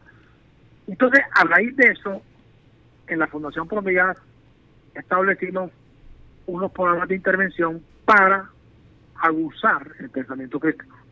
Y así lo hicimos con un... Y, yo te voy a decir, yo veo a Mateo riéndose y yo sé por qué, porque él está pensando en uno de sus profesores también del colegio. No, no, no, no, no, yo, lo que yo estaba pensando, la razón que me estaba riendo, porque estaba pensando, me da susto un ingeniero sin, sin poder, que no puede pensar de una manera crítica, cuando los ingenieros básicamente... No, a, lo que voy es que, a lo que voy es que ya empezamos a hacer eso y eso tiene como toda una formación, toda una forma que está, ojo, está basada sobre todo en las humanidades. Mm. Mm. Y hay unos documentos muy interesantes de una filósofa que se llama Marta Nussbaum, a lo mejor han oído hablar de ella, que tiene en muchos de sus libros, en varios de sus libros, toda una recopilación de datos de las, de las universidades americanas que establecieron programas de humanidades para ingenieros, para matemáticos, y mejoraron mm. notablemente el pensamiento crítico. Y esto está basado en la filosofía socrática. Ah, absolutamente. La medida socrática de preguntar ¿Por qué? ¿Por qué? ¿Por qué No, no, es porque la cosa es que la gente ha confundido preguntar y, y, y, ser curioso, ¿verdad? Con, digamos, de, de, tener un problema con autoridad. Y las dos cosas son muy distintas. Yo me acuerdo de un profesor de Mateo, el profesor Gray, incluso que es papá de uno de sus mejores amigos ahora. Eh, en el colegio decían, puso a, a, a, los niños a pensar sobre temas temas políticos, pero decía, mm, pero, y la gente decía, bueno, pero ¿cuál es la posición demócrata? ¿Y cuál es la posición republicana? o sea, él, dio la lista de las posiciones sin el partido. Sin el partido. Y después le decía, ok, ahora tienes que defender estas posiciones. ¿Cuál es la posición tuya? Él ponía en dos equipos y, básicamente ahora defiende las posiciones, sin saber cuál era eh, la posición eh, o, del, del, partido. Demócrata o republicana. En ese entonces yo estudiaba en una zona de los Estados Unidos que es bastante republicana. Entonces casi todos mis compañeros de, del curso eran venían de familias republicanas. Y una vez una estudiante dice, cuando ella después le cuentan que una de las posiciones con que ella estaba de acuerdo era una posición demócrata, ella dice, espera, entonces los demócratas no son los malos.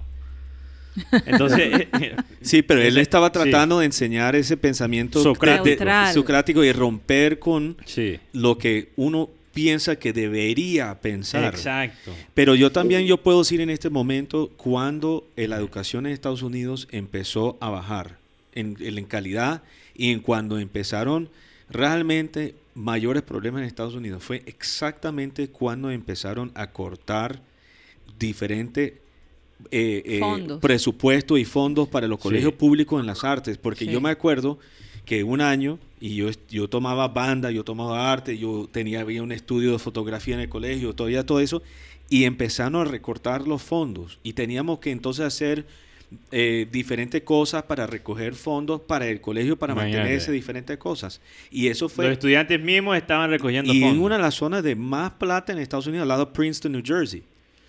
Y, imagínate las zonas que no tenían eso antes. Los mismos estudiantes recogiendo fondos. Fondos para mantener Pero, pero Antonio, ¿no crees que quizás eh, eso es diseñado? Perdóname si es una pregunta necia. Eh, eh, el sistema en muchos casos está diseñado para tener ingenieros que, que no han sido educados en esa manera de pensar socrático porque a muchos no les conviene tener ingenieros que piensan de una manera crítica de lo que están haciendo y los trabajos en que, en que están? No, no creo. No creo, y digamos, pues, yo no creo que haya una asociación en que porque estudies una cosa u otra no tengas más o menos el pensamiento crítico. No, claro, claro. Yo, te dije que es que el, pensamiento crítico se exterioriza, se, es notorio particularmente en la filosofía socrática de preguntar cosas. Y eso lo puede tener transversal a cualquier, a cualquier carrera. Ahora, hay gente que por naturaleza, por su educación, lo tiene. En la generación nuestra, las preguntas eran menos Creo que estamos perdiendo. Era la consigna, independientemente de si tenían razón o no. Ya hoy en día, digamos, en el caso de mis hijos, yo propicio el nivel de la discusión, o propicio la discusión y el debate forzarte a que tú argumentes y defiendas tu punto de vista. Claro. ¿Verdad? Muy importante. a veces me parece a mí que, por el contrario, en sociedades polarizadas, parece que nos cuesta trabajo defender mi punto de vista sin pelear. Sí. Y la gente se Sí, es molesta. verdad. No es verdad. Sí, yo Eso es verdad. punto de vista, apunta el argumento, pero no es personal. Y- Salgo abrazado con alguien. Nosotros tenemos un grupo de reunión todos los viernes de hace 30 años y nos damos durísimo. Y- Porque, como digo yo, Sí. nos gustan las peleas intelectuales. No es que, no, es que- no, no, no es que llamo, no, soy intelectuales por decir el uso de la, del, del discernimiento, que es lo que distingue al ser humano, y el uso de la palabra que es el instrumento más poderoso que tiene. No, Entonces, la discusión es bienvenida. Sí. Eso decía el señor John Stuart Mill. La democracia es el gobierno de la discusión. Exacto. Entonces, más vale que sepamos discutir bien. Pero- Ahora, ¿qué pasa? Que la gente entonces no sabe defender puntos de vista. Algunas personas es se molestan y entonces vuelven a quien es un adversario ocasional, lo vuelven enemigo. ¿Y esa vaina qué es? Porque cuando estamos. Sí. mi adversario no es mi enemigo.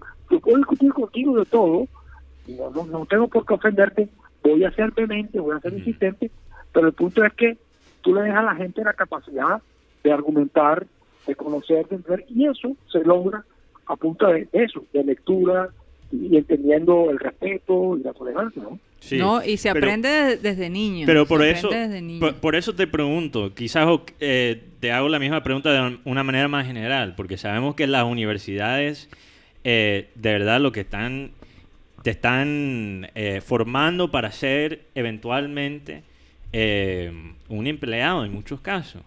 Yo lo que pre- me pregunto si han recortado eh, las instituciones que enseñan esas cosas, eh, enseñar a la gente cómo preguntar, cómo tener un criterio sobre lo que le están haciendo. Eh, me parece curioso que quizás a algunos le conviene tener empleados, empleados que no, no preguntan, que no saben cómo defenderse. Yo he visto que mucha gente que se vuelve extremistas, antes de ser extremistas, creían en algo muy sensible, pero solo tocó que una persona le, le retaba como en sus, eh, eh, en sus eh, creencias Yeah. para después ellos volverse en extremistas, porque no sabían cómo defenderse, no sabían cómo argumentar. Entonces yo, yo creo que e- es parte de, de la razón que estamos viendo estas divisiones tan, Tan difícil- tan marcadas, porque, Marcadas, sí. porque eh, por esa falta de, de preguntas, falta de, de discusión. Sí. Sí, de Es la misma debate. empatía que, que Antonio describía. No, al y falta de empatía, eso es lo más clave. Bueno, y para terminar, Sí, porque... o sea, sí. eh, es una noción que es muy importante en mi opinión. O sea, trata Sí. de ponerte en lugar del otro, Sí. trata de convencer, pero sí, ¿qué pasa? Que yo creo que hay, hay una cosa que, que se... y que es el sesgo de confirmación. ¿no? Mm, El sesgo de confirmación en en una sociedad polarizada es que yo solamente quiero ir y busco las opiniones que piensan como yo. Y eso es lo que hace es radicalizar mi posición porque pienso equivocadamente que tengo razón. ¿Pero por qué? Porque solamente estoy viendo lo que piensan como yo. Eso en inglés se llama confirmation bias, el sesgo de confirmación. Estamos es perdiendo un poco el sonido. Antonio, ¿nos escuchas? Se está como, se está como cortando un poco. Sí, un poquito. Ay, ahí todo metió la pata. Sí, ahora sí. Ah, no, estaba diciendo el sesgo de confirmación. El sesgo de es que, sobre todo en sociedades polarizadas, Mm, tú solamente consultas o escuchas a la gente que piensa como tú. sí. Y eso lo que hace es convencerte equivocadamente de que tienes la razón. Y no estás en disposición de revisar las otras posiciones. Así es. ¿verdad? Los dogmas son lo peor que hay. Muchas veces fanatismos. Y Sí. uno solamente tiene derecho a ser fanático del Junior, no más. y acaso, ¿no?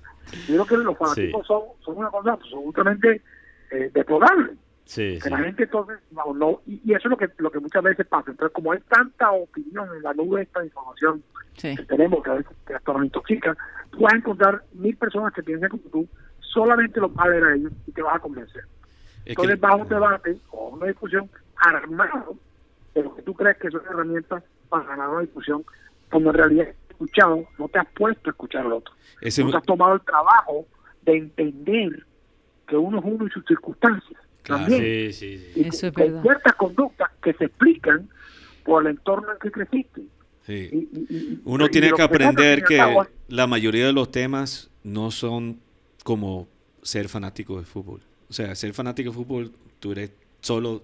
Sí, tu no hay que confundir las cosas. Y confundir las cosas. O No, sea, la única sí. afirmación, fíjate tú una vaina, la única afirmación que no necesita ser demostrada, como tú dices, Junior es el mejor equipo del mundo. Nadie, como nadie te va a pedir que demuestre eso. Ay, pues, ¿Sí me entiendes?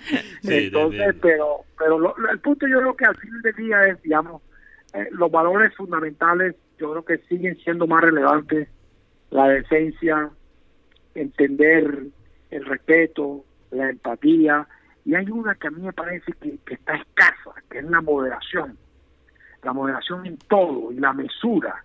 De verdad, yo creo que hay, a veces parece que la consigna de ciertos grupos de la sociedad fuera la desmesura y, y, el desborde y la exuberancia. Y entonces yo creo que eso hay que, hay que buscar como los caminos del medio y entender que no hay dogmas, que, que, que, hay puntos de encuentro que nos unen y, y en fin, y eso, eso se trata la vida en democracia. Bueno, creo que me respondió la, la pregunta que le quería hacer, precisamente cuál era el mensaje que dejaba la gente, y, y fue muy válido. Antonio Celia, muchísimas gracias por haber estado con nosotros. De verdad que ha sido un verdadero placer. Creo que pudiéramos durar toda una tarde charlando con usted porque hay mucho que aprender. Excelente, Karina, gracias por la invitación. Un saludo a todos en la casa. Mateo, decirle un abrazo y saludos a todos en su casa. También, también. Muchas este espacio tan, tan agradable y tan divertido. Muchas gracias. Saludos también a toda la familia de ese lado. También. Así es. Un abrazo, gracias, Antonio. Bueno, de verdad que de verdad que podríamos seguir hablando con él de tantas cosas. Qué maravilla. Eh, es eh, yo, yo espero que, los oyentes nos hayan entendido, pero es que personajes como él, que realmente son un orgullo para, para, para la costa caribe, eh, hay que escucharlos, hay que aprender de, de estas personas que, que, se han preparado, que, que han manejado empresas grandes y que además de eso tienen un interés muy personal en mejorar la calidad de vida de, de los seres humanos en general. Y, es bueno tener, yo creo que recordar que, que como este tipo de charlas que escuchábamos de nuestros abuelos, nuestros padres, volver a, a, a, tener esta mecánica de este tipo de charlas de diferentes temas que nos afecta tanto en nuestra vida cotidiana, que nos afecta a largo plazo también aquí en la ciudad. Y, y tener estas charlas y debates. Oye, pero es rico. Eso, sería, eso sería una, buena, una buena mecánica en casa por estos días un debate programado. Un, debate programado. Bueno, hoy vamos a hablar de, de la Organización Mundial de la Salud. Tiene que tener cuidado. tiene, que, tener, bueno, nosotros lo hacíamos en casa muchas veces con pero, ustedes. Pero yo quería hacer aquí un cambio drástico, drástico de tema. Adelante. Eh, además, yo sé que Guti... Y Guti está ahí. Está ahí con nosotros, paciente. Sí, sí, sí. Eh, bueno, primeramente, escuché por ahí, me están escribiendo que hay un golazo de Muriel. Guti, no sé si lo viste. Sí, claro, pase de Lugan Zapata, el gol de Fernando Muriel, gol 18 en el torneo y 11 llegando de suplente. Imagínate, 18 como suplente, increíble. Y a él, no, 18, 18. Ah. De los 18 goles han marcado 7 goles siendo titular y 11 como suplente. 11 como suplente. 11 como la mayoría. Es un récord histórico, es un récord histórico en la Serie A. Oye, pero, pero, hay, que hacer la comparación, hay que hacer la comparación con otras ligas también, porque yo nunca he escuchado de un jugador meter 11 jugador, o 11 ah, goles de suplente. Estoy tratando de recordar a alguien, a alguien en los últimos 15 mm. años que era así, que venía siempre de suplente y marcaba, y estoy tratando de recordar quién bueno, El Piojo Acuña, el Piojo Acuña. Sí, también. Pero hablando de... Pero yo estoy pensando en Europa. bueno, en Inglaterra pienso en uno que eh, de estos tiempos, que es Eniacho, que cuando Eniacho jugaba, cuando Leicester, siempre que lo metían como suplente, eh, metía un gol. También Giroud también. Giroud es así, eh, de Chelsea, antes de Arsenal. También el otro que, que se me ocurre del Liverpool, pero Liverpool de, hace ocho años. Bueno, Origi es uno. Origi, sí. Pero eh, Maxi Rodríguez. Maxi Rodríguez entraba, Ah, Maxi. Muchas veces por las lecciones Maxi no era titular, pero cada vez que él entraba al partido hacía una diferencia. Y yo le dije... ¿Y Shakiri? Shakiri es otro ejemplo. Liverpool ha tenido varios, pero... Lo que el otro día... quería decir algo. Sí. Dame, sí, un espacio. Te quería decir algo sobre el tema de, de, Muriel. Mm. Muriel, recordemos que estuvo un partido sin jugar, que fue contra el Brescia, que anunció ya dos Atalanta, pero tú ves a Muriel y, el Muriel que conocimos nosotros en el Deportivo Cali era un, chico con mucho gol, lo fueron convirtiendo a un jugador por la banda y bueno, ayer viendo a Muriel me doy cuenta de que le hizo una falta a Colombia en la Copa América de, Brasil el año, el año pasado, porque Muriel, según sus estadísticas, venía de ser goleador, había hecho goles con Fiorentina, y ver a Muriel, el Muriel de ahora, podemos decir que, como dijo el Tino Aspilla, le llegó la madurez a los 26 años. Muriel, ya no Muriel no se ve, sí. ¿cómo que se dice aquí? Ansioso por definir, sino que la que tiene la manda a guardar y listo. Esa es la palabra que vino a mi mente, la madurez. eso es lo que le faltaba. Chicos. Eh, sí, cuéntame. Le tengo el top de goleadores desde el banco. Desde el banco, ok. Sí, señor. Tengo a Luis Fernando Muriel, ocupa la decimosexta posición de goleadores suplentes con 13 goles en 67 partidos desde el banco. El segundo puesto es para Gianpolo Pacini, quien anotó 22 goles en 149, uh. 147 eh, partidos, seguido por Alexandro del Piero con 19 goles ah, en un centenar de Piero, En una temporada, pero es que estamos en una temporada. Sí. Estos son, sí, goles eh, goles totales. Por temporada. O por temporada, sí, tenemos que hacer ese análisis. Oye, Pero en eh, una temporada, marcar 11, 11 goles eh, llegando del banco, y no solo eso, que eres el goleador del equipo, porque tienes 18 goles, y tu máximo, el segundo es Duan Zapata, que tiene, tiene más, más, que, más que Duan. Pero lo que iba a decir es que eh, una cosa que mencioné, no sé si fue la semana pasada o hace dos semanas, pero yo creo que esto de Muriel es como lo que se ve ahora mismo en, la NBA, que es el sexto hombre. Y yo creo que si tú miras, eh, varios técnicos del fútbol han tenido eh, éxito imitando algunas estrategias del básquet. Por ejemplo, eh, una de las cosas O sea, el décimo segundo hombre en este caso. Ah, este caso sería el, el, el décimo segundo hombre. Pero, por ejemplo, Inglaterra en el Mundial tuvo éxito porque Gareth Southgate básicamente usó analítica de básquet y estrategia de básquet para un equipo de fútbol. Y unos conceptos de básquet de eficacia para el fútbol. Lo mismo estamos viendo ahora con Muriel. Él, ocupa un, puesto muy parecido. Para, mí es muy interesante cómo el jugador colombiano se está destacando en, Europa en este momento. Si miramos a, a Dubán Zapata y a Luis Díaz, que ellos están marcando goles y están poniendo pases para goles. Y unos pases también creativos, diferentes, inesperados. Eh, y, entonces eso también marca madurez como jugador. No, y, la gente con Duan cree que él es quizás, eh, o sea, un 9 tradicional. Pero la, la, verdad es que lo más impactante de ver Duan jugar ni siquiera es su definición o su remate o su fuerza. Son los movimientos de Duan. La manera que él va de izquierda a derecha. Buscando el espacio. Buscando el espacio, abriendo para sus compañeros. O sea, eh, un, jugador como Papu Gómez, aunque el Papu es tremendo jugador, eh, no tendría el éxito que ha tenido en, en Atalanta sin un jugador como Duan.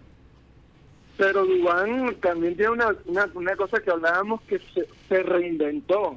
Porque yo recuerdo el Dubán de la América era ese hombre de la cabeza que era gol. Y Dubán de Nápoles también, que no tuvo el éxito. de Nápoles, el de, pero el de ahora de Sandoria, el de Talanta, la verdad es un chico jugador muy diferente. Pero también tiene que ver con los jugadores que le están poniendo la bola y el esquema, porque seamos sinceros, en Colombia, y vamos a hablar un poco de Selección Colombia, que, que hay noticias de Colombia también, en Colombia no se está jugando para que juegue solo nueve, porque aquí aquí pocos centros se levantan en Colombia, en Selección Colombia. Claro. Sí, sí, es verdad. Un 3-5-2, imagínate, ¿cuándo se, ¿cuándo se ve un 3-5-2 en, en el fútbol colombiano?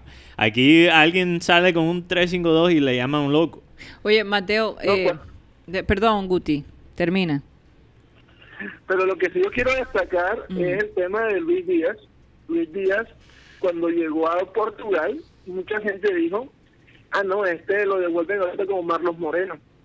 Y, Luis Díaz ha tenido 14 goles y 6 entre asistencias y penaltis para 20 goles ha participado, ha marcado goles en todas las competencias, pero lo de ayer fue impresionante. ayer el pase que le pone a Octaviño para el quinto gol fue importante. Es que mira, de los cinco, de los seis goles del, equipo Porto ayer, uno lo marca él, el segundo es una jugada de equipo, tal.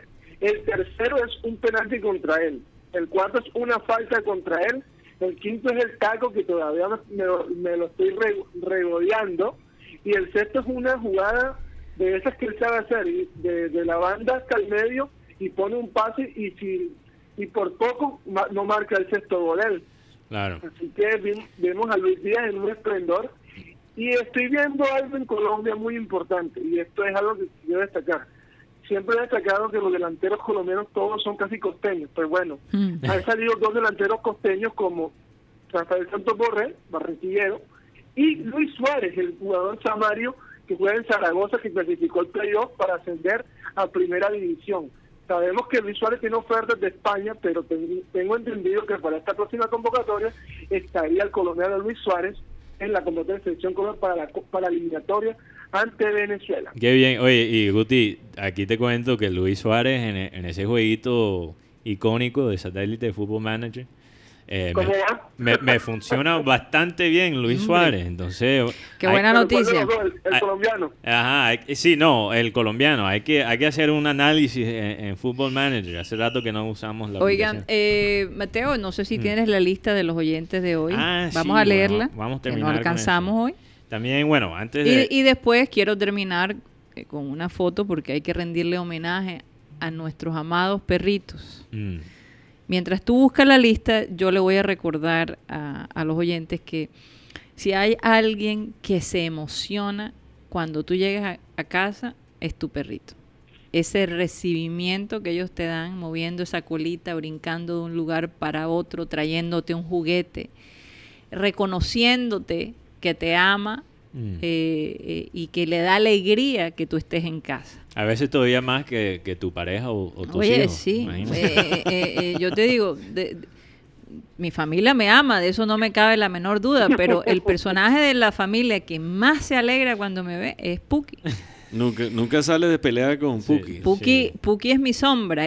a donde voy, él va. es, es, algo impresionante. A veces tengo que decirle, este espacio es privado, Puki, tienes que quedarte allá afuera. Pero Puki ha sido un perrito que ha estado con nosotros por espacio de 10 años y lo, lo, consideramos Cyril y yo como nuestro hijo, nuestro tercer hijo. Y, y Puki ha recorrido el mundo con nosotros. Me da un guayabo tremendo hablar de Puki porque de verdad que él, es, él ha estado en tantas situaciones hermosas y, difíciles también. Eh, yo siempre decía, Karina, cuando estábamos en, en en el buscar el tercer, buscar o no el tercer hijo, eh, porque Karina nació en octubre, Mateo en noviembre, Sarita diciembre y yo en febrero. Yo dije que faltaba enero. Faltaba, enero, había que llenar el espacio de enero. y Puki nació el 9, no, Puki nació el 7 de enero. Yo digo el 6, y ella dice 7. Bueno, no importa, no importa. Por ahí, en enero. Rápidamente aquí voy a leer los oyentes. También, bueno, un mensaje aquí que me mandó Tony Avendaño interesante. Eh, dice aquí, Barranquilla regresa, bueno, está, según esta estadística, está regresando eh, a, niveles de muertes normales pre-pandemia, que es una muy buena señal. Entonces vamos a ver cómo sigue. Y parece que es verdad, pero, pero Es ahí donde tenemos que tener mucho cuidado. Exacto. Porque California iba bien y ahora no, echó para no atrás. No nos podemos descuidar. Todavía mm. más razón para estar disciplinado. Eh, eh, eh, También un saludo a Orlando Camargo, el cabezón Camargo, que por ahí me recordó que ya lo sabía, ya lo teníamos pendiente, vamos a hablar de eso mañana, pero el regreso de béisbol ya viene. pronto. Este, si no estoy mal, el jueves jueves creo que es, son los nacionales contra los Yankees. La temporada de exhibición. te voy a decir algo, hacía rato que no veía béisbol, no, pero, pero estoy bien animada. El primer partido ya de la es que yo lo estoy llamando la temporada de exhibición. ah, la temporada de exhibición. Es que es el nombre de lo que yo lo estoy poniendo. Porque pero estoy bien animada en ver un deporte diferente al fútbol, porque bueno, sí, el, fútbol se las he llevado todas en esta eh, pandemia. Eh, y el béisbol, obviamente, me apasiona también. Sí. Eh, interesante de eso es que el doctor Anthony Fauci va a ser el que va a tirar el primer lanzamiento de la temporada en béisbol. Entonces, bueno, un poco controversial, claro que como el presidente... Pero es que él es el personaje de, del año. a, Mí, me parece que deben, eh, cada, cada pueblo debe tener una estatua de ese hombre porque de verdad lo que ha tenido que hacer teniendo un hombre como Trump. Sí, retándolo. Retándolo todos los días. O sea, no, es nada fácil. Bueno, o sea, haciéndole el trabajo más difícil. Antes del versículo, eh, aquí vamos con los nombres. Un saludo para Francisco Arias, Ana Camargo, Dino Silva, Frank Rivera, Luis Caballero, Jesús Puerta, Juan Sebastián, un saludo especial para Juana Buchaibe, Magdalena Ríos, Alex Pulido, Matilde Irene Chacón, Armando Cabrera, Cristóbal Rivero, Alberto Escolar, Enrique Martínez, Maelis Charris, Camilo Madriaga y bueno, nuestro corresponsal que ya lo mencioné, Antonio Avendaño. También a la doctora Claudia que le encantó la charla con Antonio Celia. Aquí nos escribe la doctora Claudia. Un saludo. Sí, un saludo para Tony Ariza también que estuvo muy pendiente del programa. Un saludo para él. Y bueno, eh, abracen muchísimo a su, a su perrito el día de hoy. Se lo merece. Es un ser. Pero no a los perros. A los perritos. A los perritos sí, pero no a los perros. Ay, Él está hablando de otro tipo de perro. Por favor, No me dañes mi despedida. Yo estoy hablando ahora de los perros que, mira, hoy tengo mi taza que me hicieron y me diseñaron con Puki. Eh, y yo espero que Dios me dé la posibilidad de tenerlo por mucho tiempo porque siempre estamos muy pendientes de su salud. Aparentemente su raza, que es Yorkie, eh, aparentemente su raza, eh, ellos pueden durar hasta 17 años. 17, 18, hasta 18 20 años. hasta 20 años. Entonces eso me da, me da mucha esperanza. Bueno, eh, muchísimas gracias Antonio Celia por haber estado aquí con nosotros, obviamente a ustedes eh, por acompañarnos y, y, de verdad por creer en esto que se llama satélite, la nueva generación y, y seguir la visión de Abel González Chávez. Vamos a pedirle a él mismo que por favor despida el programa de hoy. Voy con el versículo bíblico de hoy. Dice, en realidad todo el que es hijo de Dios vence lo malo de este mundo y todo el que confía en Jesucristo obtiene la victoria. ¿La victoria sobre qué? Porque mucha gente dice, bueno, voy a obtener cuál victoria. Bueno, se supone que cuando Dios habla de confiar en Jesucristo y obtiene la victoria, quiere decir que la persona, de alguna manera, se regocija, vive contenta y tiene regularmente estas personas tienen una vida mm, con una altísima dosis de espiritualidad, que es la que compensa y la que te da la sensación de que vives bien, de que estás cómodo, etcétera, etcétera. La victoria. ¿A qué le puede llamar Dios la victoria? Bueno, a que te salves a la larga de todos estos, eh, de toda esta incidencia pecaminosa con la que tropezamos diariamente. Voy a repetir el versículo. En realidad, todo el que es hijo de Dios vence lo malo de este mundo y todo el que confía en Jesucristo obtiene la victoria. Usted puede darle el significado a la victoria que obtiene si cree en Jesucristo y llega a Dios vía Jesús. Ok, ahí se las dejo. Señoras y señores, se nos acabó el time. Creamos.